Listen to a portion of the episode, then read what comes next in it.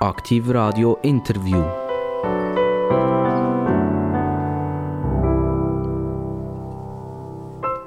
Aktiv Radio, das Radio, dort, wo die Leute genau sagen, was sie denken, was sie wollen und wie es in der Schweiz soll weitergehen Und da gibt es natürlich Sachen wie Politik, wo, wo Alltag ist, wo wir bisschen näher darüber etwas wissen Und dann gibt es Sachen, die sind lang, lang zurück. Und lang, lang zurück, das würde ich jetzt mal sagen, ist 2014. Ich weiß nicht, ob ihr euch noch erinnern was ihr gemacht habt 2014, ob ihr äh, ein gutes Jahr gehabt oder ein schlechtes Jahr gehabt. Es hat zwei Protagonisten gegeben, die 2014 ganz schlecht äh, angefangen haben oder 2014 schlecht aufgehört haben. Es geht um die sogenannte Zuger Landammann-Affäre. Jetzt weiss nicht, weiss nicht, ob ihr alle noch wisst, um was es überhaupt geht. Ich meine, gleich sind das zehn Jahre her. Aber es hat in der Presse und überall sehr hohe Wellen geschlagen. Und ich bin sehr glücklich, dass wir heute am Mikrofon dürfen begrüßen Michelle Binswanger. Michelle Binswanger ist Journalistin, die über viele, viele, viele Jahre äh, versucht hat, ein bisschen Licht ins Dunkel zu bringen äh, und doch lang daran gehindert worden ist. Also das Buch wäre früher rausgekommen, es ist jetzt, erst jetzt gerade rausgekommen und das hat einen Grund. Ich begrüße ganz, ganz herzlich Michelle Binswanger. Ja, hallo miteinander. Mi Michelle, Hast du im Moment ein bisschen das Problem, dass du eigentlich auf das Buch reduziert wirst? Nimmt man dich noch überhaupt noch wahr als Person, als, als Michel Binswanger? Oder bist du eigentlich schon die Inkarnation oder Reinkarnation von der Zucker-Landammann-Affäre? Ja, ich bin natürlich froh, dass das Buch äh, wahrgenommen wird. Und ja, das ist im Moment ähm, natürlich ein grosses Thema bei mir. Aber es geht ja nicht nur um die Zuger-Landammann-Affäre, die schon recht lang zurückliegt, sondern es geht eigentlich darum, was nachher, nach der Affäre alles passiert ist. Und das ist einiges. Und die acht Jahre, die seither vergangen sind, da hat sich auch unsere Gesellschaft extrem gewandelt, haben sich Medien gewandelt, hat sich, haben sich unsere Sensibilitäten extrem gewandelt. Und all das ist eben das Thema in meinem Buch. Und da darum ist es eben doch äh, recht aktuell, obwohl es um ein Ereignis geht, das doch jetzt einige Jahre schon zurück ist. Also Protagonisten, das sind ja gesehen, Jolanda Spiess-Hecklin und der Markus Hürlimann. Um die zwei Personen geht es. Und daraus ist ein Vulkanausbruch gekommen, der letztendlich Lava über die halbe Schweiz ergossen hat. Jetzt ist etwas ganz interessant. Wir reden in letzter Zeit von, von Chat GPT. Das ist dir sicher auch bekannt. Also man sagt ja, Doktorarbeiten muss man nicht selber schreiben, sondern ich sage nur noch, ich will gerne Doktor werden auf der Physik oder irgend so. Und dann macht er blub und dann kommt die ganze Doktorarbeit hin. Das stimmt natürlich nicht. Aber was ganz interessant ist, ich habe jetzt das ausprobiert. Und ich habe die Namen eingegeben. Ich habe Jolanda Spiess-Hecklin eingegeben bei, bei ChatGPT. Und rausgekommen ist, sorry, no idea. Oder? Also, ich habe keine Antwort bekommen. Und dann habe ich eingegeben, äh, Markus Hürlimann, äh, sorry, keine Information, gar nicht. Und dann habe ich eingegeben, Michel Binswanger, und dann ist es losgegangen. Oder? Und dann habe ich meine Doktorarbeit über, über Michel Binswanger schon fast geschrieben. Ähm, das ist ja unglaublich an und für sich, oder? Also es ist eine Technologie, die jetzt so in den letzten paar Monaten ist die aufgekommen, alle hypen danach und Protagonisten, wo es eigentlich darum geht. ChatGPT hat keine Ahnung, um wer es dort eigentlich geht. Aber wenn wir Michelle Binswanger reinschreiben, dann kommt ganz viel Material. Ob das Material auch stimmt, das ist die zweite Frage. Das müsstest du vielleicht mal selber überprüfen, äh, ob dort ChatGPT das korrekt wiedergibt. Zum Beispiel sagt ChatGPT, und das ist aber ein Fehler, sie wurden am 23. Juli 1977 geboren. Das stimmt ja nicht sondern das war 1972. Gewesen. Mhm. Also haben wir hier schon mal einen riesengroßen Bock in dem ChatGPT drin.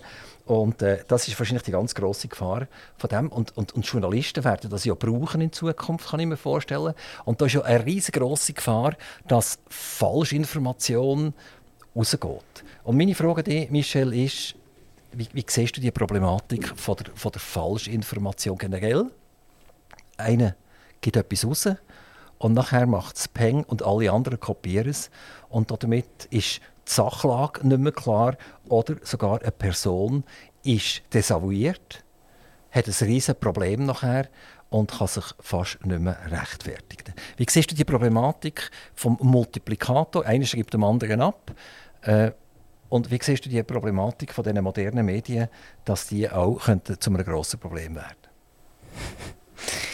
das ist natürlich eine sehr grosse Frage, die über Chat, GPI zu äh, falschen Informationen in den Medien bis zu den sozialen Medien geht. Ist wahrscheinlich jetzt ein bisschen zu gross, um so pauschal zu beantworten. Aber man kann ähm, gerade auch eben jetzt ähm, in meinem Buch ist, spielt das eine grosse Rolle, oder? Das, äh, dieses Ereignis, das ist 2014, 2015 passiert, hat sich dann entwickelt in den kommenden Jahren und das ist genau das Jahr gewesen, wo die Masse, also das, ähm, die sozialen Medien von einem Nischenmedium eigentlich zu einem einem Massenmedium geworden sind. Und man kann an der Geschichte ähm, von dem Ereignis äh, eben ablesen, wa zu was das kann führen kann. Ähm, über die sozialen Medien kann man natürlich die Öffentlichkeit beeinflussen, also Leute, die sehr geschickt sind in dem. Und da wird man auch immer besser, oder? Mit Fake-Profil und weiss nicht was und Stimmung machen und Shitstorms organisieren, um Leute einschüchtern. Das ist alles äh, passiert in diesem Fall, auch ähm, wo es nachher nicht mehr um die Landaffäre selber gegangen ist, sondern um die Geschichte von meinem Buch. Das ist schon verboten worden und wir mussten zwei Jahre lang einen Rechtsstreit äh, darum führen, ob ich das Buch darf veröffentlichen darf. Es war damals noch nicht mal fertig geschrieben. Gewesen. Und in diesen zwei Jahren ist natürlich wahnsinnig Stimmung gemacht worden gegen mich, auch mit falschen Informationen und ich sehe das tatsächlich als ein Riesenproblem. Also einerseits die ähm, Journalisten, die immer nur auf Twitter schauen, die Recherche vernachlässigen und einfach möchten zum richtigen Team gehören. Das sind so Instinkte, die bei uns stark spielen. Dann eben, dass die sozialen Medien können missbraucht werden weil man sehr grosse Macht kann ausüben über die sozialen Medien. Dort sind ja alle Politiker, alle Journalisten. Das heißt, man kann dort auch wirklich Leute beeinflussen, unter Druck setzen und so weiter. Und das sehen wir ja überall in der Öffentlichkeit, oder? dass sich da ähm, Communities bilden, die nicht miteinander reden wollen, irgendwie die Polarisierung, auch vom politischen Umfeld zwischen links und rechts und so weiter. Sehr viele falsche Informationen. Wir haben irgendwie als Gesellschaft noch nicht wirklich einen guten Umgang damit, wie man das äh, kann, ähm, ja, wie man mit dem umgeht. Und ich glaube, wir stehen wie so ein bisschen, wir sind jetzt noch so ein bisschen in der Phase vom Wilden Westen. Oder? Alles ist neu, irgendwie, eben, man muss es ausprobieren, dann müssen ein paar Unfälle passieren, bis man merkt, so, ups, das ist vielleicht nicht so gut so. Aber äh, wir stehen da noch am Anfang und ich glaube, es wird noch viel ähm, äh, Wasser runterfließen, bis wir da irgendwie so ein bisschen zu Potte kommen, wie man mit den sozialen Medien, dem neuen Informationszeitalter, wo wir ja jetzt drin stecken, wie wir mit dem umgehen. Jolanda Spies-Hecklin und der Markus Hürlimann, das sind Protagonisten gewesen. Um die ist es eigentlich gegangen. Und irgendwann ist es dann nachher nicht mehr um die zwei gegangen, sondern es ist um Michel Binswanger gegangen. Hättest du dir das je erträumen dass wenn du irgend in einem Bereich von schon recherchieren und anfangen schreiben oder sogar willst schreiben, aber vielleicht nicht einmal darfst schreiben, dass du plötzlich eigentlich in der Zielscheibe mit drin bist und die Pfeile alle auf dich zurückkommen. Gut, ich muss sagen, also ich habe immer ein bisschen polarisiert in meiner Karriere. Also es war schon beim Mama-Blog so, gewesen, mit dem bin ich ja irgendwie so ein bisschen bekannt worden. Auch dort hat es immer die gegeben, die es super gefunden haben und andere, die es nicht so gut gefunden haben. Und das ist mir aufgefallen. Oder? Man findet mich gut oder man findet mich schlecht, aber irgendwie dazwischen gibt es wenig. Und ähm, ich habe natürlich auch gewusst, als ich das Projekt in Angriff genommen habe, dass, das, dass ich es da mit einer Gegnerin zu tun habe, die sehr klagefreudig ist, oder? die eben sehr vieles in den sozialen Medien austreibt. Aber das Ausmaß, das es dann angenommen hat, also ich muss ich es da vielleicht noch schnell äh, erzählen. Ähm, es ist ein ähm, Buchverbot gekommen. Also ein Richter hat mir verboten, über ein ganzes Themengebiet zu berichten. Das Buch war noch nicht mal fertig geschrieben gewesen. und man hat mir einfach verboten, über die ganze Landmann-Affäre auf eine Art und Weise mich zu äußern. Und äh, ja, das hat es vorher nicht gegeben. Dann ist das Verbot gegen, oder ja, ist überhaupt das Projekt, das ich dran war, gegen meinen Willen öffentlich gemacht worden. Und dann ist der Shitstorm losgegangen. Und also nein, das ist wirklich, das hat ein Ausmaß angenommen, das kann man sich nicht vorstellen. Da muss man auch ähm, also ich kann da vielleicht mal ein bisschen schildern, wie das läuft. Oder? Da bekommt man hunderte von Hassnachrichten, dass irgendwie Spottlieder über mich und Videos und weiss nicht was alles. Und ich werde angeschrieben, eingeschriebene Briefe, also alles Wüste. Mein Freund hat mir dann irgendwann gesagt, so, fertig Social Media, jetzt gibst du mir deine Passwörter, du darfst das nicht mehr anschauen. Und das Krasse ist, ich habe das gemacht, ich habe mich wirklich aus den sozialen Medien ferngehalten, aber das Wahnsinnige ist, man bekommt es trotzdem mit. Man bekommt es trotzdem mit. Auch wenn man den Scheiß nicht liest, oder? Man bekommt die ganze Zeit irgendwann kommen Leute zu einem und sagen, oh Gott, ist dir gut. Ist schon schlimm, was mit dir passiert. Oder sie, oder sie, ist eben, sie schicken einem Screenshots und man spürt es einfach, oder? Und es ist manchmal, kommt es mir so ein bisschen vor, da wird irgendwie so ein Hass, oder? So eine starke Emotion in einer Wolke wird da irgendwie be beschworen, ja, dass das irgendwo dann einfach Auswirkungen hat auf die Menschen und ähm, das dürfen wir einfach nicht unterschätzen. Das ist wirklich krass. Das ist eine krasse Macht, die man hier ausüben kann und da müssen wir irgendwie wirklich ganz äh, sensibel drauf sein. Die Frage ist immer, zum Beispiel, wenn man über Fleisch redet, oder? wer muss jetzt zuerst bremsen? Sind das Konsumenten oder sind das die Lieferanten? Oder? Und, und jetzt ist halt nicht Fleisch, jetzt sind das News, jetzt sind das Nachrichten. Und wer muss jetzt bremsen? Muss jetzt der Journalist bremsen oder soll der Konsument eigentlich die alle ins Pfefferland rauswünschen? Das sind zwei Möglichkeiten. Und es gibt einen ganz legendären Artikel vom, vom Doelli, wo, wo er darüber schreibt, dass er zum Newsverweigerer ist worden, oder? Und er schreibt nach zwei Jahren Newsverweigerung, wie es ihm geht, und dann schreibt, dass es ihm viel besser geht, etc. Und das ist ganz spannend zum Lesen. Es ist ein riesen langer Artikel, den er im Schweizer Monat abgedruckt hat. Und äh, dort sagt er selber, auch als Journalist und Autor, was jetzt abgeht und was passiert ist, das ist nicht mehr lebens freundlich, oder? Also ich fühle mich am Morgen schon eigentlich belastet, negativ, und ich fühle mich zu spät immer noch negativ belastet. Und was soll denn das eigentlich, oder? Warum soll ich den ganzen Mist von der ganzen Welt auf meine Schultern laden?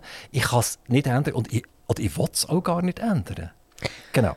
Ja, also ich habe doch ein bisschen ähm, ein gebrochenes Herz, kann man vielleicht sagen. Also es ist ja so wir Journalisten wir haben eine besondere Verantwortung da. Wenn du fragst, nach, wer ist die Schuld oder wer müsste irgendwie steuern, äh, glaube ich, ja, wir Journalisten wir haben eine ganz besondere Verantwortung und die nehmen wir im Moment zu wenig wahr. Hat aber auch äh, strukturelle Gründe, wie man so schön sagt, System. Oder mir hat mal ein Professor der äh, Philosophie gesagt, oder Medienphilosophie, äh, wenn es um Terrorismus geht. Oder? Wenn irgendjemand Terroristen Bomben zündet, dann zündet er eigentlich auch die Medien. Weil die Medien, und auf das hat er es ausgelegt, und wir als Journalisten, wir, können nicht, wir haben gar nicht das Recht zu entscheiden, ist jetzt das, also ja, wir müssen entscheiden, ist das newsworthy oder nicht. Aber klar, wenn eine Bombe abgeht, dann muss man über das informieren, oder? Und dann macht man aber eigentlich dem Terroristen gefallen. Und wir können, wir können alle nicht aus dem raus, aus dem System. Aber man Wieso sagst du muss? Wieso sagst du das? Wieso musst du? Weil das, also, weil das die Aufgabe ist, wir bringen Informationen zu den Leuten. Oder? Und unser Anspruch ist, dass die eben gesichert sind. Und das ist der große Unterschied zu... Also ja, wenn einer einfach sagt, ich, ich schaue jetzt keine News mehr, ist das eine gute Entscheidung. Wenn man aber am öffentlichen Leben und an der Politik und an der Gesellschaft teilnimmt, kommt man irgendwo nicht darum herum, sich Informationen zu beschaffen. Das kann man heutzutage natürlich aber auch in den sozialen Medien. Kannst du als Journalistin gar nicht mehr Medien definieren, was wichtig ist und was unwichtig ist. Doch, also, das machen wir jeden Tag. Ne nehmen wir zum Beispiel den, den Mann, der im Tarnanzug auf dem Bundesplatz ist gestanden und das hat zu einem riesen Tumult geführt. Oder? Es hat dazu geführt, dass das Bundeshaus äh, geleert worden ist und das haben sie auch nicht einmal richtig können, oder? Und die ganze Welt hat nachher gemeint, dass sie, sie äh, ein Weltereignis, oder? Oder nicht Welt, ich glaube, die Schweizer haben gemeint, es sei ein Weltereignis, ganz genau, ganz genau. Aber wenn man den Mann einfach hätte lassen und irgendjemand im, gelben Wägel abgeführt nachher und niemand hat darüber geschrieben, es hat überhaupt nichts geändert, oder? Es ist, ja, dann hat vielleicht einer auf Twitter irgendwie gepostet, hey, habt ihr gesehen, irgendwie ja, da und warum ja, berichten sie nicht und sie verschwiegen es uns und so. Also es ist nicht so einfach. Es ist wirklich eine delikate Aufgabe, da abzuwägen, eben, über was wollen wir berichten, in welchem Umfang und was nicht, oder? Weil eben auch nicht berichten kann problematisch werden. Und ich glaube eben, auch wir sind da irgendwie müssen uns in diesem Informationszeitalter ähm, neu zurechtfinden. Wir Journalisten, wir messen ja zum Beispiel auch, wir wollen ja den Leuten das geben, was sie auch interessiert. Also natürlich, Relevanz ist ein Faktor, wo man darauf achten, aber auch Publikumsinteresse. Oder? Früher hat man einfach blind irgendwie berichtet, was man das Gefühl hatte, das ist wichtig. Und heute will man natürlich näher an die Leser, man will näher an das Interesse der Leser.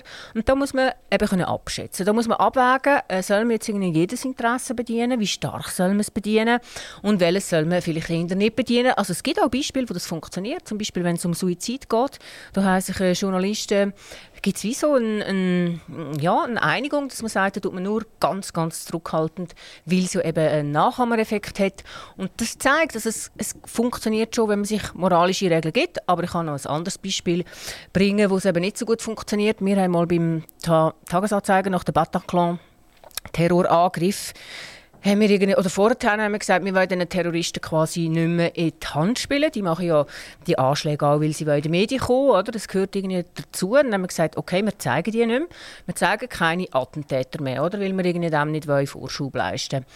Dann war aber Bataclan und ein Terrorist ist auf der Flucht und es gibt ein Fahndungsbild. Und dann kommt man natürlich wieder in Verlegenheit. Also soll man ihn jetzt zeigen, soll man ihn nicht zeigen?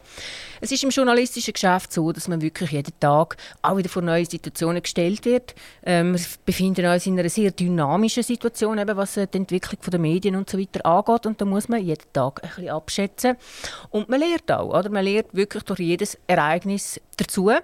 Aber ich finde auch, also ich finde, das müsste viel mehr reflektiert werden, auch von Journalisten, weil auch wir haben wirklich die Neigung von diesem Herdentrieb oder irgendwie allem hinterher zu galoppieren, wo eben die Einschaltquote verspricht oder Lob von seinen Kollegen oder von denen, die man will. Und da äh, ja, verrennt man sich manchmal. Hat sich für dich etwas geändert? Ich meine, vorher bist du einfach die, die Schreibkraft gesehen, also du hast die News publiziert, du hast deine Ideen auf die Zeitung gebracht, in Magazin hineingebracht und jetzt plötzlich bist du eine Person, eine öffentliche Person geworden. Mhm. Also über die, die du vorher geschrieben hast, bist jetzt du plötzlich selber geworden. Hat sich das jetzt so weit verändert, dass du heute, wenn du etwas in die Finger bekommst, dass das zweimal liest und vorher hast du es nur einmal gelesen? Nein, ich bin schon vorher noch eine gewisse Öffentlichkeit gehabt, oder? Ich habe ja eben über einen Mama-Blog, da hat man mich zuerst als irgendwie die Bloggerin der Nation wahrgenommen, nachher habe ich dann mit meinen investigativen Recherchen habe ich auch immer Radio- und Fernsehauftritt gehabt. Also das war eigentlich vorher schon ein so gewesen, dass ich in der Öffentlichkeit äh, gestanden bin, aber, wo ich dir recht geben also durch die Erfahrung der letzten zwei Jahre, oder, äh, in diesem Shitstorm ausgesetzt. Und überhaupt, ist es jetzt heute schon so, also zum Beispiel auch beim Thema MeToo, das finde ich sehr ähm, ein gutes Beispiel, wo man einfach eine Entwicklung äh, mitmacht und wo man eben vielleicht auch seine Ansichten oder seine Rechercheansätze mit der Zeit irgendwie auch ein bisschen korrigiert oder irgendwie adaptiert an der modernen, äh, oder ja, an der zeitgenössischen Entwicklung. Und ja, insofern kann ich schon sagen, ähm, ich bin heute schon, also ja, man wird vorsichtiger, vor allem auch, wenn man so an einen juristischen Druck ausgesetzt ist es gibt ein altes Sprichwort, das heißt Sex sells. Und das scheint tatsächlich immer noch zu sein, äh, weil wenn man das anschaut, wie die grossen Medienhäuser in der Schweiz sich verhalten. Und wer sind die grossen Medienhäuser? Also wir haben sicher mal CH Media, wir haben Ringier, dann haben wir dort, wo du tätig bist, beim Tagesanzeiger. Und dann haben wir als äh, Punkt, auf dem, oder das Töpfchen auf mich, haben wir die ganze SRG äh, mit dem Schweizer Fernsehen etc. und Radio. NZZ. Nicht vergessen. Gut, also die NZZ vergisst sie so nicht, dass die NZZ heute eigentlich sich reduziert hat, ein bisschen auf die NZZ selber. Und alle Kopfblätter oder alle Kleinzeitungen sind in CH Media integriert worden. Also reden wir hier von der NZZ von einem, ich kann es nicht genau sagen, aber von, von, von einem Splitter noch in der Medienlandschaft. Es sind schon eben die, die ich erwähnt habe, die vier, äh, die den Ball hin und her spielen. Und jetzt tue ich schnell ein paar von diesen sechs Skandalen äh, abbetten. Äh, der neueste ist, ist der, der, findet bei euch statt. Das ist der Fall Canonica. Äh, also das ist, hat Jahrgang 2023. Der ist noch nicht so reif, ausgereift, selbstverständlich, wenn man im Weinjargon reden Und dort hat ja der Tagesanzeiger keine Freude, wenn das publiziert wird. Sondern das ist von anderen hochgespielt worden und dann hat der Tagesanzeiger halt mal müssen mitmachen ob das wirklich so war und wie es war, das weiß ja niemand so ganz genau richtig. Und ob die Anschuldigungen alle stimmen, weiß man auch nicht. Aber eins ist ja sicher, der, der Kanonika ist ja lang, ein langjähriger Redakteur beim Tagesanzeiger und hat wahrscheinlich aus der Sicht des Tagesanzeiger eine gute Arbeit geleistet. Oder? Ob da hinter dran noch, noch, noch, Problematiken sind oder nicht, sonst wäre ja vermutlich nicht so lange dort geblieben. Und dann haben wir der Ringier, der nächste Sexskandal, das war, wo der Bundesrat Alain Berset äh, äh, publik geworden ist, dass er eine Freundin hat. Und, äh, muss ich aber schnell sagen, das war nicht Ringier, der das öffentlich gemacht Nein, sicher nicht. Das war die Weltwoche. Selbstverständlich. Aber äh, es, es, es hat der Ringier tangiert nachher letztendlich, indem man das heiße Telefon nachher hatte, wo man gewusst ja, hat, zwei das war aber nicht Sexaffäre.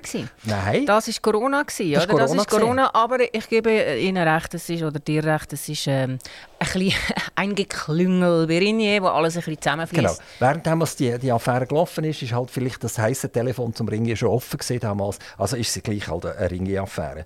Dann haben wir den Darius Ro- Rochebert, das war ein Schweizer Fernsehen, also ein Weltschweizer Fernsehen. Der hat einen neuen Job bekommen in Frankreich, Top-Job.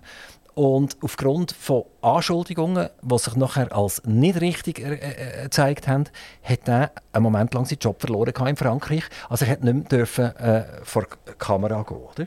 Und das geht eigentlich so weiter mit, mit, mit äh, anderen solchen Skandalen. Es ist eigentlich immer einer der Grossen ist irgendwie involviert gewesen. Man hat fast das Gefühl, ob sich die gegenseitig wollen beistellen ähm, m- m- Mögen die einander nicht? Also CH Media ist jetzt eigentlich die Gegner gewesen, ein bisschen, wenn ich es richtig verstehe, oder?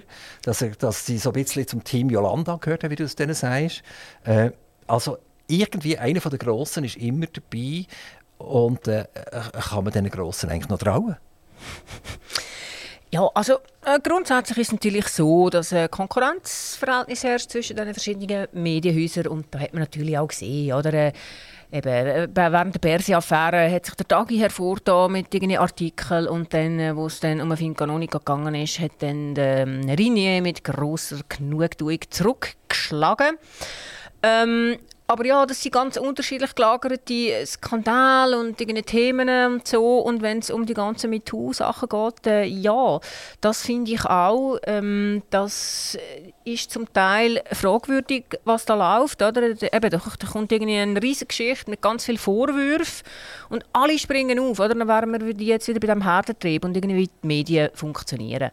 Und was mich wahnsinnig gestört hat an dieser Sache ist, Eben, äh, der wird dann kolportiert, oh, die hat das geschrieben und SRF springt auf und alle reden mit den gleichen Leuten, man findet nichts Neues raus.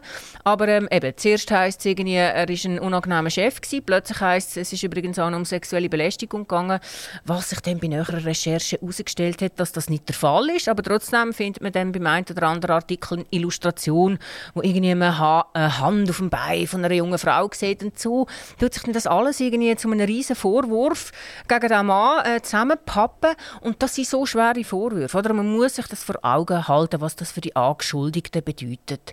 Das, ist, eh- das hat hundertprozentige Durchschlagskraft jetzt beim Fincanomica. Oder? Das steht im Spiegel.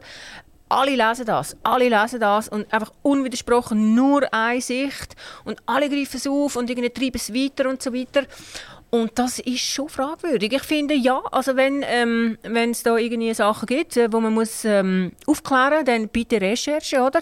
Aber machen die Recherchen auch. Und viele, viele beschränken sich einfach darauf, nachzuerzählen, weil sie genau, weil sie wollen moralischen Instinkt bedienen, oder? Wo, eben, man hat dann ein Publikum, das merke ich an auch, die sind irgendwie so ein bisschen, so ein bisschen gickerig drauf, oder? Dass es weitergeht, kommt eben der Herdentrieb, wir müssen jetzt den erlegen, das Schwein und so, weil sie halt nur eine Seite gehört haben und weil sich das irgendwie so verselbstständigt. Und ich finde, gerade bei diesen Vorwürfen, also alles, was um MeToo geht, ich habe ja auch viel in diesem Bereich recherchiert, das muss man wirklich mit Samthändchen anschauen. Da muss man ganz vorsichtig, ganz sorgfältig recherchieren, wirklich alle Fragen, äh, allen, allen Dings nachgehen. Und es bleibt schwierig, weil es natürlich oft unter vier Augen ist und weil jeder halt irgendwie seine Sicht auf die Dinge hat. Aber um nochmal zu meiner Recherche zurückzukommen, das ist ja eigentlich auch so ein Fall, oder? äh, wo das Thema Landamann-Affäre, das ist ja im Jahr 2019 ist das wieder aufgeflammt. Man hat es eigentlich schon fast vergessen gehabt und dann plötzlich ist äh, die große Story gewesen, es ist übrigens auch ein Medienskandal, weil da ist man mit der Frau Jolanda Spiess-Heckling ganz schlimm umgegangen. Sie ist doch ein Opfer eines mutmaßlichen Sexualdelikt und irgendwie hat man die behandelt. Und ich habe dann immer gefunden, ja, das ist eigentlich noch ein gutes Thema, oder? Also vorher vom, äh, von der Affäre selber weg zur Rolle, die die Medien dabei gespielt haben. Aber ich habe immer gefunden, wieso redet man eigentlich nur über sie? Weil es gibt ja zwei Opfer in dieser Affäre und er ist eigentlich ein doppeltes Opfer, weil er hat sich nie öffentlich oder ganz, ganz zurückhaltend öffentlich geäußert. Und wenn sie vier Jahre oder fünf Jahre später immer noch erzählen, sie, äh, sie, eben, sie sind ein Opfer von mutmaßlichen Sexualdelikten und so, dann ist er immer mitgemeint. Und ihn hat noch nie jemand gefragt, A, ob er möchte in der Öffentlichkeit stehen B, was er, wie er die ganze Sache erlebt hat und was er für eine Perspektive auf die ganze Geschichte hat. Und dann habe ich gesagt, also gut, das ist die journalistisch äh, interessante Geschichte jetzt. Ich versuche mal mit dem Mann zu reden. Das habe ich dann gemacht. Und zu meinem grossen Erstaunen ist dann aber, als ich dann zur Gegenseite gegangen bin, also man tut eben immer auch die anderen befragen. Ich habe dann der Frau Spiessäckli ein Mail geschrieben und gesagt, ich mache die Recherche, äh, ich möchte auch mit Ihnen reden. Und sie hat mir nicht zurückgeschrieben. Sie ist direkt zu meinen Chefs gegangen und hat versucht, das Buch zu verhindern. Erfolglos bei meinen Chefs. Dann hat sie es juristisch probiert. Das hat zwei Jahre lang gedauert, bis wir das Verbot weg hatten. Und eben, man muss sich noch mal vor Augen führen, ich habe die Perspektive vom Mann, vom zu Unrecht beschuldigten Mann, erzählen und da hat man mir einen Maulkorb verpasst. Du hast mal gesagt, du hättest gerne eigentlich aufs Cover von deinem Buch das Bild da, wo die beiden ineinander eingehockt sind und miteinander den Plausch haben an dem besagten oben. Und das hast du nachher nicht gewagt, weil du gesagt hast, das könnte sein, dass mir das wieder juristisch verdreht wird. Wo du das Buch geschrieben hast, hast du eigentlich fast wie ein Rechtsanwalt müssen denken. Bei jedem Wort, das du gemacht hast und bei jedem Satz hast du mir überlegen, was könnte das wieder bedeuten? Lande ich eigentlich irgendwann selber im Gefängnis? Oder habe ich, habe ich, habe ich ein Problem? Ja, die Gedanken habe ich mir gemacht. Ich mache es allerdings immer so, dass wenn ich ähm, fange an zu schreiben, ähm, dass ich mir einfach versuche, diese Gedanken weg und wirklich von den Fakten, die ich habe, von wie ich finde, am besten müssen wir das erzählen, einfach mal frei darauf losschreiben. Und dann tut man es in einem zweiten, dritten, vierten Arbeitsschritt tut man es dann natürlich irgendwie abgleichen mit, was kann man sagen, was ist irgendwie gescheit, was nicht. Aber ja, das Buch haben natürlich mehrere Anwälte mit der Lupe müssen lesen, weil wir genau gewusst haben, oder ein falscher Satz drin und das wird irgendwie jahrelange Rechtsstreit nach sich ziehen. Und äh, ja, wo in dem, also während diesen zwei Jahren sind die Rechtsschriften zum Teil also im Wochentakt hin und her gegangen. Und das waren so 40, 50-seitige Rechtsschriften, wo wir uns gestritten haben. Das habe ich alles müssen lesen. Da habe ich natürlich Strategien mit unserem Anwalt und so. Ist auch sehr viel Arbeit, aber auch sehr lehrreich gewesen. Also ich habe wirklich viel gelernt in den letzten zwei Jahren. Wer, wer hat das finanziert, all die Anwälte? Also der eine ähm, Anwalt war der vom Rechtsdienst, gewesen, von Tamedia. Tamedia hat sich ja hinter mich gestellt. Die hat gesagt, okay, wir lassen uns das nicht bieten, dass wir eine Journalistin von uns das Maul verbieten. Weil es ist ja nicht nur darum gegangen, dass ich das Buch nicht veröffentlichen durfte. Ich habe zum Beispiel ich habe über ein ganzes Themengebiet nicht dürfen mich äußern, weder mündlich noch schriftlich noch sonst irgendwie. Und es gibt ja noch den Prozess von der Jolanda Spiess-Hecklin gegen Rinier. Und wenn ich jetzt zum Beispiel von diesem Prozess hätte berichten wollte, wäre mir das verboten gewesen. Da hat die Media gesagt, das machen wir nicht. Da führen wir den Rechtsstreit und ja, das haben sie äh, insofern finanziert. Ich habe dann äh, für das Buch noch selber einen anderen Rechtsanwalt, auch noch, das habe ich aus privater Tasche gezahlt, äh, wo mir einfach das äh, juristische Lektorat macht, wo das Buch dann gebraucht hat. Ist im Moment ruhig? Also du bist jetzt in der fünften Auflage glaub, drin von diesem Buch ähm, ist ruhig oder, oder hast äh, neben diesen Schmähbriefen, die in der Zwischenzeit alle bekommen hast, nicht zum Buch, sondern generell zu deinen Recherchen, dass du dich erfragst, überhaupt Recherchen zu machen, ähm, hast du da irgendwie etwas noch erlebt, was rechtsrelevant könnte sein? Ja, also ich habe ja selber nicht irgendwie. Also da wäre sicher auch vieles justiziabel gewesen, wo ich auch anzeigen konnte, wie ich da behandelt wurde. Das habe ich nicht gemacht. Ich habe noch eine Strafanzeige wegen Verleumdung am Hals. Die ist noch nicht. Das ist vor drei Jahren von einem Tweet, den ich gemacht habe, wo ich geschrieben habe, äh, dass Jolanda Spiess-Hecklin einen Unschuldigen der Vergewaltigung bezichtigt. Wegen dem bin ich angeklagt worden, wegen Verleumdung. Und das ist jetzt noch hängig vor Gericht. Das ist dann im Mai der Prozess. Plus es gibt noch eine zweite Klage gegen das Buch, eine Unterlassungsklage, die jetzt irgendwie in eine Beseitigungsklage umgewandelt werden wo man äh, wiederum versucht, das Buch äh, vom Tisch zu bringen. Am besten hält man sich ja auch Fakten. Es gibt, glaube ich, eine Horprobe von der Jolanda Spiessäcklin, die beweist, dass sie keine K.O.-Tropfen bekommen hat. Ist das so richtig? Genau, es ist eine negative Horprobe zurückgekommen, äh, drei Monate nach dem Ereignis das ist eigentlich für mich auch der Anlass gewesen, in die ganze Geschichte einzusteigen, weil ich gesagt habe, das ist jetzt eigentlich der letzte äh, belastbare oder objektivierbare äh, Beweis, wo man noch hat können irgendwie sagen, was, äh, dass der K.O.-Tropfen im Spiel war. Der ist negativ zurückgekommen und dann ist die Affäre eigentlich da. Damit müsste sie eigentlich abgeschlossen sein und dann habe ich da einen Kommentar gemacht. Das war eigentlich ähm, dann auch der Grund gewesen, also auf diesem Kommentar ist dann die Gegenseite umgeritten, jahrelang.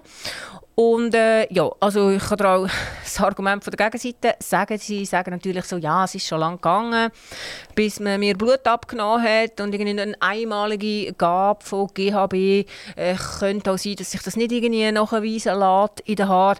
Äh, da hat zwar die rechtsmedizinische Gutachten etwas anderes gesagt, aber ähm, das Argument von der Gegenseite war, ja, das heisst noch lange nicht, dass es nicht trotzdem kalt getroffen war. Die Zuger Landammann-Affäre, oder? Von dem kann ich eigentlich nicht äh, auf Jolanda Spiess-Häglin schließen, sondern ich gehe eigentlich schauen, wer ist 2014 Landammann war. Ja, wenn ich ein Buch in die Bibliothek schaue, da steht die Landammann-Affäre, dann ist das ja eine Affäre über einen Landammann. Und der damalige Landammann im Kanton Zug, das ist der Heinz Tändler, auch ein SVP-Mann, genauso wie der andere Protagonist, der Markus Hürlimann, auch SVP.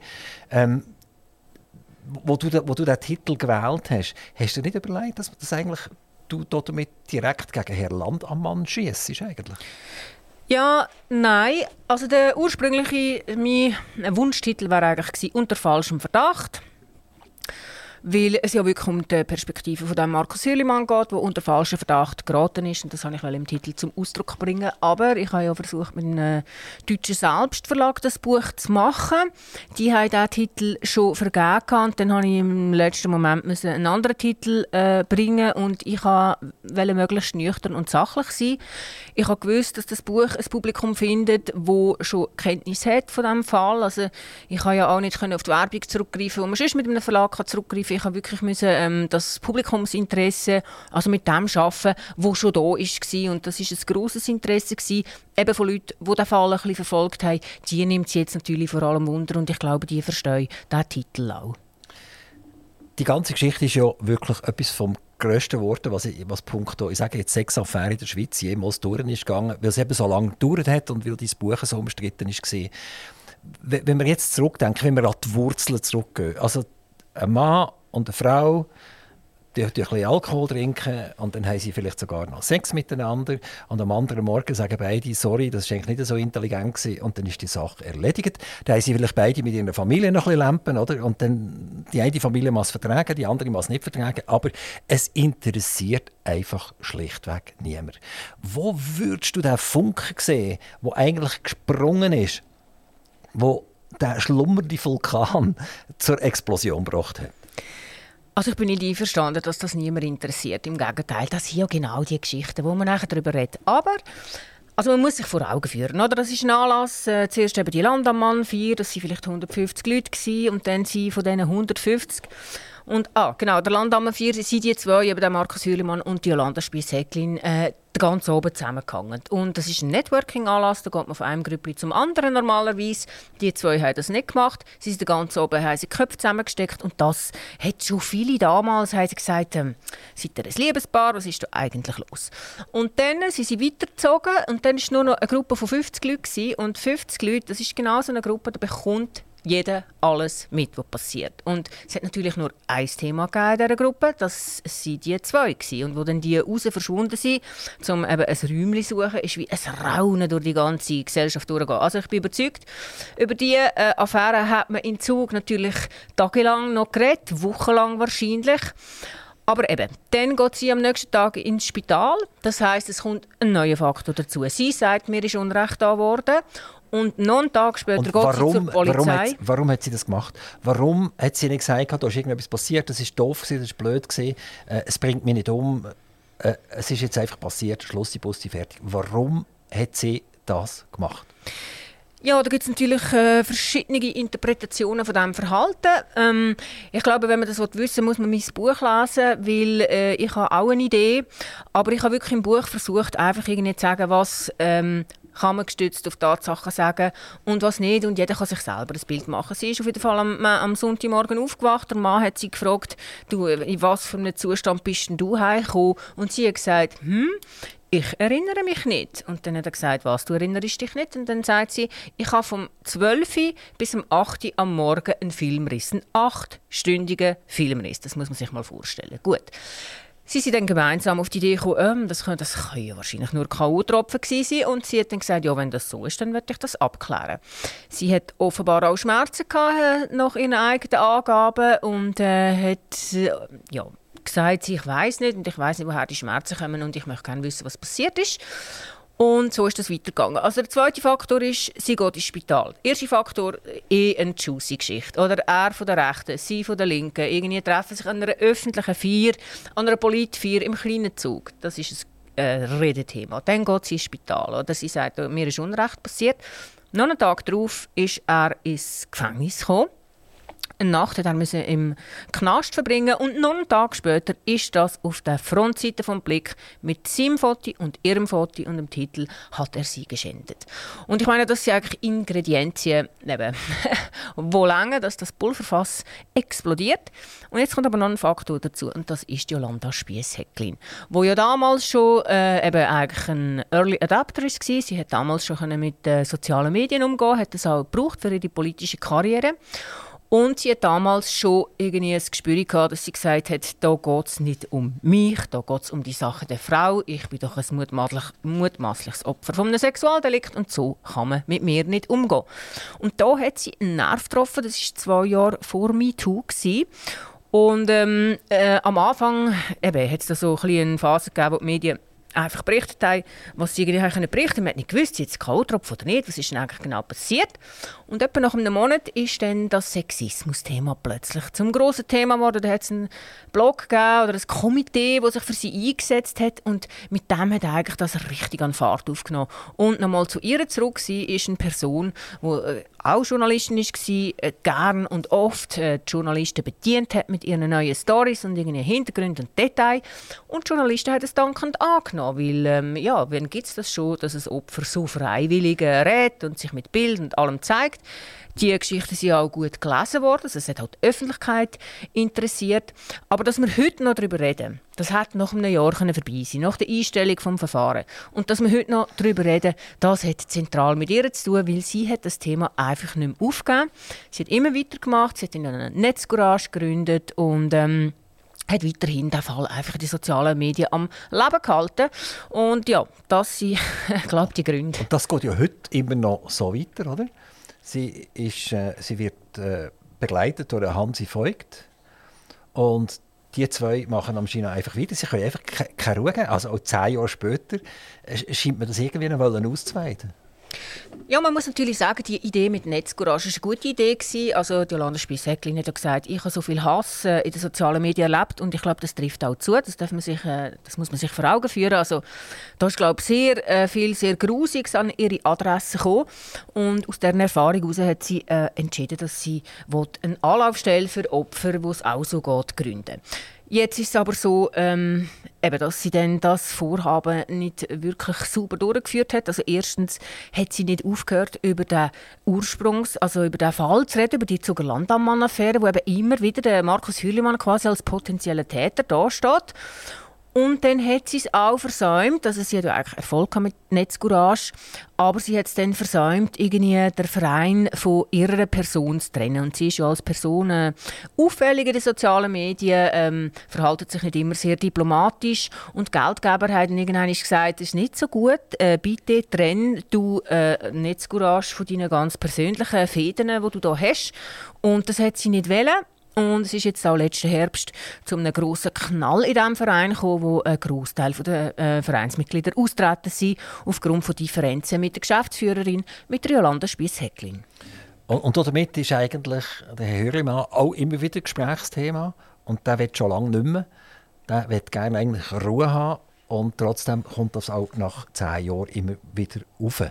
Was ich mich frage, und das sage ich jetzt mal dir Journalisten, ähm, warum hat nicht schon viel früher jemand gesagt, kann das sein? Sollten wir nicht mal die andere Seite auch anschauen? Warum hat das so lange gedauert, bis du das angepackt hast und angefangen hast zu recherchieren? Und das natürlich mit, mit ich will mal sagen, im Voll, Vollgas hast du das gemacht. Und das hat ja dazu geführt, dass man dir das hat verbieten Aber warum hat, zum Beispiel ein anderer Verlag oder so, äh, Ringi hat jetzt das mal angefangen und, und hat das breit treten. Warum hat nachher nicht der Tagesanzeiger oder CH Medien oder, oder, oder der NZZ, oder, beispielsweise als sehr seriöse Zeitung, hätte ich das aufgreifen und sagen, ist das eigentlich korrekt oder ist das Rufmord? Die hier betrieben wird. Oder? Es hat schon einzelne Stimmen gegeben, die diese Frage gestellt haben, aber es war wirklich noch speziell. Gewesen. Also, der Fall ist ja acht Monate untersucht worden und im August 2015 ist das Verfahren eingestellt worden, weil es einfach keinerlei Anhaltspunkte für K.O.-Tropfen gegeben hat. Der Markus Hülimann hat eigentlich ähm, das gemacht, was einem jeder Kommunikationsberater würde empfehlen, nämlich warten, bis man gesicherte Erkenntnis hat und dann kommunizieren. Jetzt hat er es aber eben mit der Gegenspielerin zu tun gehabt, äh, eben alles eigentlich nicht so gemacht hat, wie ein Kommunikationsberater das würde empfehlen, sondern die hat einfach äh, gesendet ohne Ende. Unter das hat sie auch den Diskurs anfangen beherrschen und es hat sich dann relativ schnell, also es hat sich auch äh, Ermüdungserscheinungen bei den Journalisten gezeigt, die dann irgendwann gefunden, so, hm, also jetzt haben wir dann genug Spielshäckchen und so. Und äh, es ist auch so als Journalist, wenn man dann eben nicht genau das geschrieben hat, was sie wollen hat, dann ist man bombardiert worden mit Anrufen der Anwältin, mit Anrufen von ihr, mit Shitstorms in den sozialen Medien und so weiter. Und darum haben viele Journalisten irgendwie gefunden, ja komm, ich lang das Thema nicht mehr an. Sie hat aber immer wieder äh, Journalisten und Journalistinnen gefunden, die sie auf ihre Seite hat können ziehen, die dann sehr einseitig berichtet haben. Und wo der ähm, Markus Hürlimann im August 2015 dann seine Pressekonferenz gemacht hat und auch mit Akten beleidigt hat, dass sie äh, zum Teil gelogen hat, dass sie einfach zum Teil Zeugs gesagt hat, wo nicht den Tatsachen entspricht, dann sind nur etwa drei, vier Journalisten an die Pressekonferenz gekommen. Und also es hat irgendwie gar niemand mehr interessiert, was er zu sagen hat. Und die, die gekommen sind, haben gefunden, ja, also das ist jetzt auch ein, ein schlechter Stil, dass der jetzt einfach Gegenvorwürfe macht. Also wirklich, wenn man sich das heute anschaut, ist das wirklich haarsträubend, was da passiert ist. Und ja, ich habe mich auch gefragt, ich habe mich im 19 auch gefragt, warum macht niemand die Geschichte? Und ich habe ja am Anfang eigentlich das gar nicht selber machen der Jolanda Spies-Häcklin war im Medienclub. Eben der Medienfall Spies-Häcklin war im Medienclub mit ihrer Anwältin, mit dem Hansi Voigt, mit ihrem ähm, Psychoanalyst und irgendwie noch ein paar Journalisten. Und schon dort habe ich nachher am ähm, Moderator angerufen und gesagt, wieso, wieso hat er den Hühlemann nicht eingeladen? Ja, nein, nein, nein, aus diesem Grund nicht. Und dann hat es noch, irgendwie noch andere so, ähm, Berichte von ihr über sie und ich habe dann den Journalisten immer angerufen und gesagt, aber ihr wisst, es gibt noch eine andere Sicht und irgendwie, das stimmt im Fall nicht alles, was die sagt. Alle haben mich irgendwie haben abgewunken und haben gesagt, nee, nee, mehr, so machen wir nicht. Und dann habe ich irgendwann gefunden, ja, okay, dann probiere ich es selber mal und habe dann am Markus Hürlimann angerufen. Man muss aber auch sagen, er war also nicht äh, Feuer und Flamme von Anfang an. Er war sehr zurückhaltend. Gewesen. Ich musste ihn wirklich ein bisschen überzeugen mit zwei, drei Vorgesprächen. Aber er ist dann schlussendlich also auch hinter der Recherche gestanden. Du hast vorher gesagt, er möchte auch jetzt noch, nur noch in Ruhe werden. Er hat ähm, also trotz all diesen Widerständen und trotz diesen zwei Jahren, wo es jetzt doch noch gedauert hat, bis das Buch dann gekommen ist, ich habe immer Angst gehabt, dass er sich zurückzieht, dass er irgendwann sagt, echt, ist mir jetzt irgendwie doch alles zu viel. Hat er aber nicht gemacht und das rechne ich ihm sehr hoch an.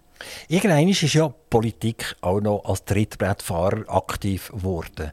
Äh, man hat auch von Rape Culture hat man diskutieren. Äh, Cedric Wermuth hat sich geäußert, Tamara Funicello hat sich geäußert, Dalin Trede hat sich geäußert.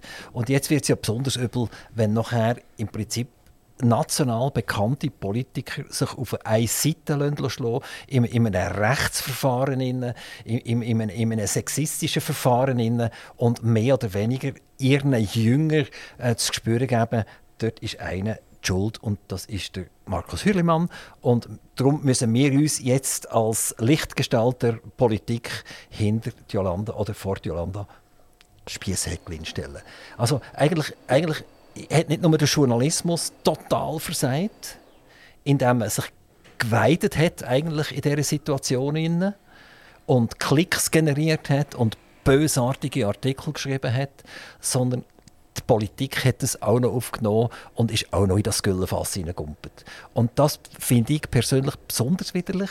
Hast du dem auch irgendwie ein Kapitel gewidmet in deinem Buch, dass Politik plötzlich auch hier auf dem Trittbrett gestanden ist?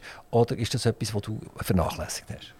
Ja, das kommt ein bisschen am Rand vor und ja, da äh, sehe ich es gleich wie du. Also einerseits muss man sagen, das ist halt Politik, oder? Die äh, greifen Sachen auf und wenn sie daraus Kapital schlagen dann versuchen sie das. Ähm, das ist auf eine Art gehört das einfach auch zum Game von der Politik. Aber äh, gerade Stichwort Aline Trede, wo ja eben zu dem antisexistischen Komitee gehört hat. Ich habe versucht, während der Recherche ihr anzuleiten, weil ich sie um Stellungnahme bitten wie sie das gemeint hat damals. Und äh, ja, ich habe sicher irgendwie etwa 50 Mal, also ich habe, wirklich, ich habe sie wirklich als Telefon bekommen und habe mir gedacht, habe ich echt die falsche Nummer, was ist echt los? Später hat sie sich in den sozialen Medien geäußert und zwar äh, negativ, sie hat das Scheißbuch hat sie es genannt und haha, sie hat auch versucht, mich anzurufen. Ich habe natürlich nicht abgenommen, oder? Und dann muss ich mir einfach schon sagen, was läuft da? Also ich wollte ihr Gelegenheit geben, um irgendwie Stellung zu nehmen, aber das ist genau das, was ich einfach auch äh, an der gegenwärtigen Konfliktkultur und politischen Kultur stark kritisieren. Nämlich die Weigerung. Es ist so feig, oder? Man, man, man geht nicht mehr in den Konflikt rein, man macht es nur noch irgendwie äh, über die sozialen Medien, eben Scheißbuch, Scheiß Journalistin, Scheiß da, Scheiß dort. Aber die Konfrontation, wo man ja irgendwie sich könnte stellen, dem geht man aus dem Weg. Und das ist äh, ganz übel. Und äh, von den Namen, die du genannt hast, ja, die sind ja alle beteiligt gewesen. Die haben zu diesem Druck beitragen. Man hätte dann auch versucht, Druck auf meinen Arbeitgeber auszuüben, indem dass man äh, halt die Fresse Media und Stop it Media Hashtags lanciert hat, wo dann eben auch äh, von gewissen Politikerinnen und Politikern weiterverbreitet wurden und bestärkt wurden, dass eben Media das Buch nicht soll rausgeben. Zum Glück haben sie da einen breiten Rücken gezeigt und haben da dem Druck standgehalten. Das ist aber ähm, nicht garantiert, dass das so ist. Und ja, und da müssen sich die Politiker echt fragen, äh, für was sie sich da eigentlich heilo einspannen. Und ich hoffe, dass ich mit künftigen Recherchen hier noch ein bisschen mehr Licht werden in die Frage hineinbringen, weil ich habe da einiges erfahren wo ich jetzt muss sagen, das ist eigentlich eine Bombe. Also das ist eigentlich wirklich sehr brisant, äh, was da hinter der Kulisse passiert ist. Und das werde ich dann in einer Anschlussrecherche mal aufarbeiten. Der Markus Hürlimann hat ja sein Präsidium von der SVP nicht mehr in, er ist nicht mehr Kantonsrat. Ähm, wie wie geht es ihm? Ich glaube, es geht ihm nicht schlecht. Ähm, er ist ja mit immer noch seiner Frau zusammen, also die haben wirklich zusammengehabt. Das ist eigentlich auch eine gute Geschichte. Er hat ja er ist am Sonntagmorgen aufgewacht nach dieser Landammenfeier und besoffen und sich nicht mehr recht erinnert und Streit mit der Frau, weil sie eigentlich ins Tessin wollte. Und dann, als sich die Sache so entwickelt hat am Sonntagmorgen, hat er genau gemerkt, so, okay, jetzt, jetzt kommt das Knüppelherd, jetzt muss ich meine Frau einweihen. Und sie hat dann mir gesagt, an diesem Moment zu oben, da habe ich mir einfach, also ja, am liebsten wäre ich natürlich vorgelaufen. In so einer Situation würde ich natürlich mir ein bisschen Zeit rausnehmen, ob ich überhaupt noch mit, so, mit einem zusammen sein der das macht. Aber in dieser Situation habe ich gewusst, wenn ich jetzt gehe, dann gehe ich für immer. Oder ich schlucke meinen Ärger und habe zu ihm. Dann hat sie das gemacht. Sie ist wirklich an seiner Seite geblieben. Sie hat nachher noch ein Kind bekommen. Ich glaube, er ist auch familiär sehr gut integriert, auch in Zug. Er hat mir immer gesagt, Schau, in Zug weiß jeder, was passiert ist dort. Dort glaubt dieser Frau eigentlich niemand und dort ist es eigentlich gar nicht so schlimm. Aber ähm, eben, also mit der Politik hat er, glaube ich, so ein bisschen abgeschlossen, weil ähm, Jetzt nicht nur das, durch das Ereignis, sondern das ist dann eben auch ein Thema im Buch, was er sonst so in der Zuger äh, SVP-Partei erlebt hat. Das hat ihn ein bisschen desillusioniert über darüber, wie Politik funktioniert. Also die Verlage haben ja auch den Blind genommen, indem sie dieses Buch nicht haben verlegen Also eigentlich ist man getrieben von der Angst, es könnte irgendetwas passieren. Und das ist noch verrückt, wenn jemand äh, die Wahrheit an das Licht bringen, dass er nachher niemand findet, der zu ihm steht. Jetzt bist du in der fünften Auflage, das ist unglaublich. Und äh, ist jetzt mittlerweile ist ein Verlag gekommen und gesagt, ich würde es eigentlich gerne publizieren. Nein, nach wie vor nicht. Und ich würde es auch nicht annehmen, weil ähm, ich habe jetzt natürlich viel bessere Deal, äh, wenn ich selber vertreibe. Ich habe mir jetzt äh, Vertriebsstrukturen aufgebaut. Es ist jetzt auch so, dass man es mittlerweile im Buchhandel bekommt. Die haben ja am Anfang auch Angst gehabt. Und auch da muss man wieder sehen, also die Anwältin, die ist wirklich so hart drauf gewesen. Die Verlage haben Angst vor den rechtlichen Folgen. Sie haben zum Teil aus politischen Gründen gedacht, die arme Frau Spies-Häcklin, das ist ja ein Opfer, die dürfen wir jetzt nicht nochmal. Und die Dritten haben nicht an Erfolg geglaubt. Und ähm, ich habe darum mit einem Selbstverlag in Deutschland das machen.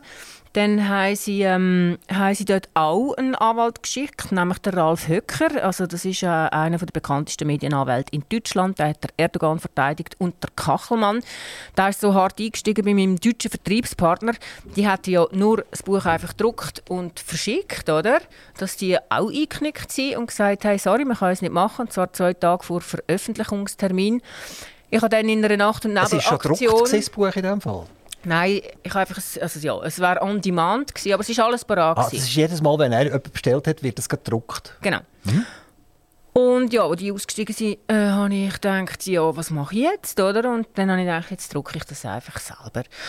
Und dann habe ich eine Druckerei gefunden, habe das druckt das Buch, wir haben schnell einen Webshop eingerichtet und dann habe ich das über Twitter ähm, gesagt, hallo, man kann das Buch jetzt hier bestellen. Und dann hat es nicht mehr aufgehört. Oder? Dann hat es wirklich gekrabbelt. Aber auch da, wo sind die Verlage, die ein bisschen Arsch in der Hose haben, wie Svenja Flasspöhler sagt? Also da kann man sich schon fragen. Und ich habe in dieser ganzen Zeit auch gedacht, es gibt so kontroverse Bücher im angelsächsischen Raum, oder? wo man sich auch fragt. Und Douglas Murray oder irgendwie über die Trans, ähm, über die Transkinder und so weiter. Und ja, da finden sich immer Verlage, die das machen, weil sie einfach wissen, oder es gibt einen Verkaufserfolg. Und in der Schweiz alle die Hosen voll. Und da bin ich schon sehr enttäuscht. Es hat auch äh, Verlage übrigens, die die Gegenseite informiert haben mit ähm, Details aus der Recherche. Das habe ich besonders schlimm gefunden, weil das ist sehr wichtig im Rechtsstreit, oder? dass die nicht wissen, was wirklich im Buch steht. Und dann hat es also tatsächlich Verlage gegeben, die sich hier breitschlagen. Und da sieht man einfach, oder, die Gegenseite, die haben alles unternommen. Alles, alles, alles um das Buch verhindern. Gott sei Dank ist es heutzutage möglich, eben das äh, selber zu managen. Äh, Gibt es eine Parallele dazu, irgendjemand, wo man in der Schweiz schon mal hat versucht das Buch zu verhindern? Ich glaube, es hat auch schon Bücher gegeben, die verboten worden sind, aber dass man an einer Person, an einer Journalistin, es ist ja bei mir nicht einmal nur um das Buchverbot gegangen, wo irgendwie da war und wo man schon gelesen hat und gesagt hat, es geht nicht aus diesen und diesen Gründen, sondern mir als Person, Michel Binswanger, ist verboten worden, über Zuger Landammann-Affäre zu berichten, weil ich mich in der Vergangenheit leicht kritisch zu der Jolanda Spiess-Häcklin geäußert habe. Und das ist ein einmaliger Vorgang, also dass man etwas verbietet, das noch nicht mal fertig geschrieben ist dass man einer Journalistin ein ganzes Themengebiet verbietet, das hat es noch nie gegeben. Und das hat ja dann auch das Obergericht, wo dann der Entscheid zugunsten von meinem Buch gefällt hat, in der Luft zerrissen, das Urteil ganz eine andere Position jetzt zu bestehenden Büchern, alte Bücher, wo man, wo man irgendwelche Wörter von davon austauschen, weil man sagt, es sei sexistisch oder es sei rassistisch oder irgend so etwas. Wie stellst du dich dazu, dass man, dass man irgendein Schulbuch go, go zensieren das erinnert mich irgendwie an 1933 bis 1939. Äh, dort hat man das angemacht. Also für mich ist das erschreckend. Irgendwann gehen wir ja den People können wir die auch noch dran oder? Da steht ganz viel drin, wo allenfalls auch sexistisch oder rassistisch ist. Äh, wo, wo hört das eigentlich auf? Ja, ich finde das auch äh, nicht richtig, oder? Äh, man muss in seiner Vergangenheit stehen, man kann das ja mit Kontext auffahren, man kann irgendwie zeigen, schaut, früher war es so gewesen und jetzt ist es anders, aber dass man da einfach die Vergangenheit umschreiben, um die Sensibilitäten zu bedienen und das Krasse ist ja, das ändert sich ja jeden Tag, oder? Was vor fünf Jahren noch gegangen ist, ist jetzt irgendwie ganz schlimm und ähm, da, gibt's, da steht so eine Reinheitsideologie dahinter, oder, die ich auch ganz erschreckend finde. Und viele Leute sagen so, ja, das ist doch nicht so schlimm und Cancel Culture gibt es gar nicht und das ist doch nur irgendwie in ganz ausgewählten Communities so. Das stimmt aber nicht. Oder? Die Themen die nehmen immer wie mehr Raum ein, das sickert über die, ähm, die Institutionen, über die Schulen, über die Universitäten, sickert das irgendwie so in Sprachgebrauch. Ein sehr gutes Beispiel ist der Genderstern, oder? Also die Mehrheit der Bevölkerung will den nicht. Und trotzdem, äh, zuerst waren es äh, die Universitäten, die mit dem geschafft haben. Dann ist die SBQ gesagt, wir schreiben jetzt mit Genderstern. Und jetzt fangen alle äh, Firmen und so, muss man irgendwie seine Personalpronomen angeben, irgendwie Genderstern und so weiter. Also die Ideologie, die Gender-Ideologie, die sickert durch und äh, ist eben in den Institutionen jetzt angekommen. Man sieht schon so weit, eben, dass äh, Studenten, wenn sie nicht gendern, Abzug bekommen. Ich finde das sehr bedenklich. Ich finde, da muss man viel mehr, äh, viel genauer drauf schauen. Man muss das das aufarbeiten. Es passiert teilweise, aber auch da. Viele Journalisten haben Angst, äh, weil sie sagen, ja, aber das ist doch ein rechtes Narrativ. Und das ist ein weiteres Problem von unserer, von unserer Zeit, dass nämlich viele sagen, ja, wenn ich das schreibe, bekomme ich Applaus von der falschen Seite, oder? Und ich finde, kann, man kann doch nicht sich steuern davon, äh, wer möglicherweise irgendwie könnte das gut finden oder nicht. Es geht doch um die Tatsachen, oder? Tatsachen so, wie sie sind. Und wenn man halt dann von der einen Seite Applaus bekommt, dann kann man sich auch gegen das abgrenzen. Oder? Das heisst ja nachher nicht, dass man irgendwie bis aufs Ewig mit denen im Boot hockt. Das ist mir auch ein bisschen so gegangen bei meinem Buch. Natürlich hat die SVP von Anfang an gefunden, so super, dass das Buch kommt, irgendwie, jawohl. Und da haben sich auch Leute zu Wort gemeldet, wo ich jetzt irgendwie gedacht habe, hm, das finde ich jetzt nicht so toll, oder? Aber wegen dem würde ich niemals sagen, irgendwie, das Buch kann ich rausholen, weil ich bekomme Applaus von der falschen Seite und man muss jetzt auch sagen, was das Buch draus ist. Es bekommt nämlich von ganz anderer Seite auch Applaus. Alle, die irgendwie gerne gut recherchierte Bücher lesen, ähm, finden das super und das ist also beileibe nicht nur die SVP. Also, es kann ja sein, dass die ganze Vogue-Kultur oder, oder die Kultur, kulturelle Aneignung und all die Diskussion ganz, ganz wenige Leute interessiert, aber die dermaßen über ein gutes Sprachrohr verfügen, dass man meint, die ganze Bevölkerung, denke ich so. Ich denke immer, man würde auf den Bahnhof gehen, würde wahllos 100 Leute rausnehmen und sagen, äh, findet ihr das gut, dass Kinder keine äh, Indianer mehr dürfen sein oder Fasnacht? Dann denke ich, kein einziger würde das vermutlich sagen. Ähm, noch ganz eine, eine andere Frage, äh, Michel, und zwar geht es man hat dir gesagt, du seist Verräterin an der Sache, oder? Also du siehst, den Feminismus tust du eigentlich zerstören, äh, du, du dich selber als Feministin bezeichnen, aber in Wirklichkeit siehst du einen sogenannten TERF, oder? Ich habe gar nicht gewusst, was das ist. Das ist ein Trans Exclusion, Exclusionary Radical Feminist, also was das auch immer ist, oder?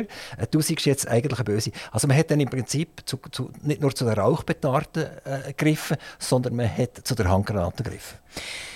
Ja, ich bin natürlich Feministin in erster Stunde gewesen, oder? Ich habe immer über diese Themen geschrieben, ich habe mich da schon profiliert und das ist natürlich äh, für Jolanda Spiessäckling ganz schwierig gewesen, weil sie das Thema auch für sich hat beanspruchen und das denke ich ist äh, zu einem Großteil auf ihrem Mist gewachsen, weil sie genau gewusst hat, da hat sie äh, ein, äh, Angriffs-, eine Angriffsfläche. Sie hat dann eben angefangen so, ja, eben, sie ist sehr verletzt gewesen, dass ich als Feministin ihr nicht glaube und darum hat sie mich irgendwie versucht bestrafen, indem dass sie eben äh, mich inszeniert hat als ich bin gar keine richtige Feministin. Das mit dem Turf ist dann erst später gekommen. Das hat so ein einen anderen Hintergrund. Ich bin eigentlich von Haus aus auch links und ich habe mich aber in diesen identitätspolitischen Themen, die dann äh, die Linke haben, beherrschen, eben auch etwa ab dem Jahr 2015, wo die sozialen Medien plötzlich so wichtig geworden sind, von dem habe ich mich immer abgrenzt, oder? Also die ganzen äh, Vogue-Sachen, das ist irgendwie nicht mein Fall. Ich finde das nicht richtig und ich habe mich da auch immer äh, dagegen ausgesprochen. Und das haben wir natürlich die progressiven Kräfte, wie man sie so nennt, in der Linken übel genommen. Und Jolanda Spies-Häcklin hat das Feld mit Freude bespielt. Eben auch, dass vor allem junge Feministinnen gesagt haben, ja, also die, äh, das ist eben ein Turf. Das ist sehr ein, übrigens ein ähm, abwertender Ausdruck. Ich kann da noch schnell ein bisschen Hintergrund geben. Es ist ja heutzutage so, eben, dass man viel über die äh, äh Transgender äh, diskutiert und sollen die jetzt zum Beispiel im Frauensport teilnehmen, also dürfen Transfrauen ist es eine richtige Frau, es eine echte Frau, eine biologische Frau, darf sie bei den Frauen ähm, Sportwettbewerben teilnehmen, darf sie irgendwie aufs Frauen-WC gehen und so weiter und so fort. Und da gibt es zwei Lager. Die einen sagen, ja natürlich, dass sie echte Frauen bitte gar keine Fragen stellen. Und dann gibt es die anderen, die sagen, ähm, wir sind... Ähm, wir haben gekämpft um die Räume, wo nur Frauen zugelassen sind. Und wir wollen die Räume für Frauen bewahren. Und ein Beispiel ist jetzt in Schottland. Oder? Da hat man gesagt, wenn einer sagt, ich bin eine Frau, dann kann er auch ins Frauengefängnis. Dann hat man zwei. Der eine ist Vergewaltiger und der andere, glaube ich, glaube, seine Frau umgebracht, äh, ins schottische Gefängnis verleiht. Also die haben nach dem Urteilsspruch ihre Geschlechtsanpassung erst gemacht. Und das ist ein absolutes Desaster gewesen. Und TERF nennt man jetzt eben die Feministinnen, die sagen, nein, wir wollen die Räume für Frauen bewahren. Wir wollen nicht, dass Frauen plötzlich müssen gegen Transfrauen antreten müssen, weil die haben einen starken biologischen Vorteil. Wir wollen nicht, dass Transfrauen in Frauengefängnis kommen, wenn sie äh, andere Frauen vergewaltigt haben. Michel Winzwanger, wer dieses Buch gerne jetzt äh, lesen Wie kommt er dazu? Man bekommt sie äh, im Buchhandel. Also Sie können zu Ihrer lokalen Buchhandlung gehen. Die freuen sich sicher, weil äh, die sind auch darauf angewiesen, dass sie etwas verdienen. Man kann es auch bei mir bestellen, Michelle Binswanger, michelebinswanger.com. Dort habe ich auch einen Blog, wo ich äh, update, wo man eben kann, äh, Kundenfeedbacks lesen kann und wo ich weiterhin werde bespielen mit meinen Recherchen. Michelle, ganz herzlichen Dank, dass du hergekommen bist. Danke dir. Von Z nach Z, von, von Zürich nach Zuchwil. Oder ist, wo wohnst du in Zürich selber? Oder? Nein, ich bin von Basel gekommen. Ich wohne Ah, du- du mit meiner Basel? Familie in Basel, genau. Also ich Aber- wohne halb in Basel, halb in Zürich. Beides ein bisschen. Ja? Genau. Vielen Dank. Merci vielmals. Toi, toi, toi. Und hoffentlich findet die Wahrheit auch sonst in der Schweiz noch ihren Weg. Aktiv Radio Interview.